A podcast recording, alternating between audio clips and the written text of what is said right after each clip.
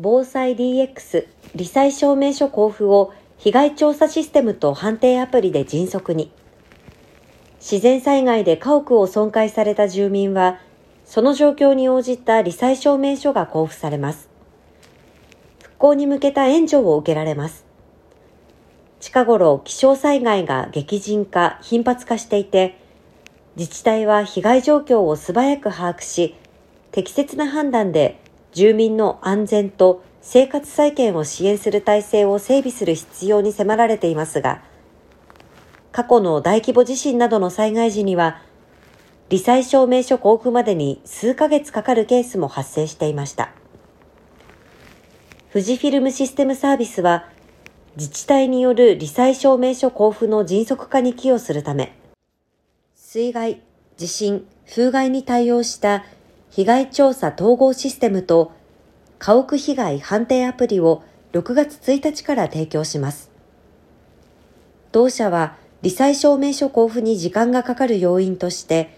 交付までの業務が人手や紙帳票を用いたアナログプロセスで行われていることに着目。特に家屋の被害調査計画の策定や被害認定調査作業のデジタル化が課題であると考え、複数の自治体と実証実験を行うとともに、昨年8月から重火被害認定調査を支援する無償アプリケーションを複数の自治体に提供し、各自治体からの要望や改善の声をシステム開発に反映してきました。そしてこの度、罹災証明迅速化ソリューションのラインナップ第1弾として、被害調査の計画策定、進捗管理を行う上記システムとタブレット端末を活用して被災現場での被災度調査を支援する上記アプリを開発しました。共に従来のアナログな運用と比較して該当業務にかかる工数、期間を50%以上削減可能であると見込んでいます。